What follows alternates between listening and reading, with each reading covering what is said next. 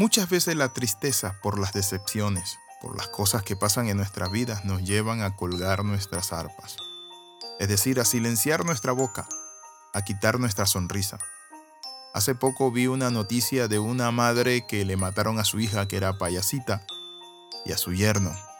¿Y saben qué dijo? Me quitaron la sonrisa y nunca jamás volveré a sonreír.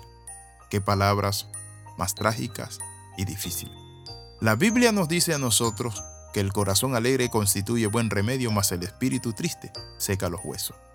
La Biblia nos dice, gozaos en el Señor. El gozo del Señor es tu fortaleza. Pase lo que pase en nuestra vida, no debemos dejarnos amargar por nadie. Hay personas que nos decepcionan, que son nuestros amigos entre comillas o hermanos, y nos llevan, ¿saben qué?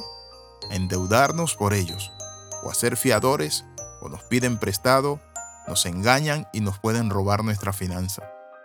Pero aún así, nosotros tenemos que tener la paz. ¿Está usted pasando este momento difícil un momento donde alguien le robó lo que era suyo, donde un hermano le decepcionó y le quitó la casa del padre o del padre común que tenían. La Biblia dice en el libro del Salmo 137, versículo 4, pero ¿cómo podemos entonar las canciones del Señor mientras estamos en una tierra pagana? Estas fueron las palabras de los judíos que fueron llevados a Babilonia cautivo y estaban junto al río y tenían sus arpas colgadas entre los sauces. Los babilónicos, los que le habían llevado cautivo, les pedía que cantaran. Y ellos decían, ¿cómo cantamos en tierra de esclavitud cánticos de libertad? Pero aún así, nosotros como hijos de Dios podemos cantar. Saque su arpa y cante al Señor, alabe al Señor. No deje que nada le amargue, que le quite su vida, su gozo, su paz, su felicidad. Aunque le hayan decepcionado, aunque te haya abandonado tu esposo, tu novia, aunque tu jefe te haya despedido, aunque hayan sido injustos contigo, no debes amargarte. El pueblo de Israel estaba cautivo en Babilonia, es cierto. Los ejércitos babilónicos arrasaron su tierra, conquistaron al pueblo, quemaron la ciudad de Jerusalén, destruyeron el santo templo y se llevaron a todos cautivos con ellos, o a los que pudieron. En la ribera de los ríos de Babilonia los cautivos se sentaban. Lloraron y colgaron sus arpas en la rama de los álamos. El problema se había agravado porque los babilónicos atormentaban a los israelitas diciéndole, canten esas canciones acerca de Jerusalén. Eso está en el Salmo 137, versículo 3. Sin embargo, el pueblo respondió con tristeza. ¿Cómo podemos entonar las canciones del Señor mientras estamos en una tierra de esclavitud o pagana? De alguna forma quiero compartirte algo. Tú tienes que cantar. Canta al Señor, alaba al Señor, porque cuando tú alabas, Dios comienza a hacer una obra, una obra que se glorifica y se hace pública en el mundo entero. La Biblia dice que Pablo y Silas fueron llevados y arrestados. Y allí estaban golpeados, le habían roto las espaldas con el látigo, le habían maltratado y estaban en un cepo. Pero a medianoche cantaban al Señor en medio de su dolor, sus espaldas quizás infectadas, pero ellos cantaban al Señor. Y la Biblia dice que de repente hubo un terremoto y la cárcel donde estaban, dice la palabra del Señor, allí llegó el Señor.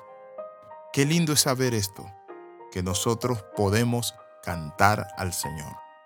Bendito sea el nombre de Jesús, que podemos alabarle, servirle y podemos ver que en medio de nuestra alabanza, Dios opera milagros. No dejes que nadie robe tu felicidad. En cierta ocasión aprendí con el difunto Javier Paniagua, aprendí algo muy especial. Y me dijo, siervo, he decidido que nadie me va a robar mi felicidad, ni mi alegría. Los que hablan mal de mí, los que me aborrecen, los que me señalan, los que se burlan, no me van a robar mi felicidad ni mi paz. Desde entonces yo tomé esa frase y puedo tener enemigos de parte de ellos, no de parte mía, porque el cristiano no tiene enemigos, sino de parte de ellos. Pero ¿saben qué? La Biblia dice que Dios adereza mesa en presencia de nosotros y de nuestros angustiadores.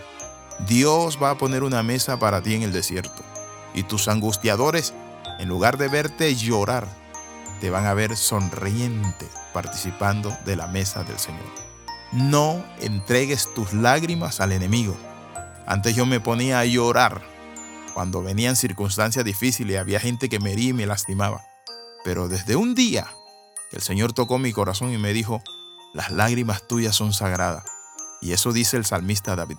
Pon mis lágrimas en tu redoma y voy a llorar delante de ti, Señor, pero no delante de mis enemigos.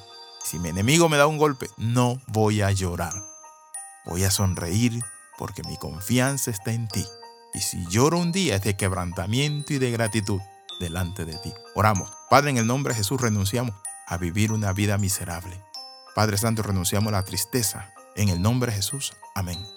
Escriba al más 502 42 45 60 89. Le saluda el capellán internacional Alexis Ramos. Nos vemos en la próxima.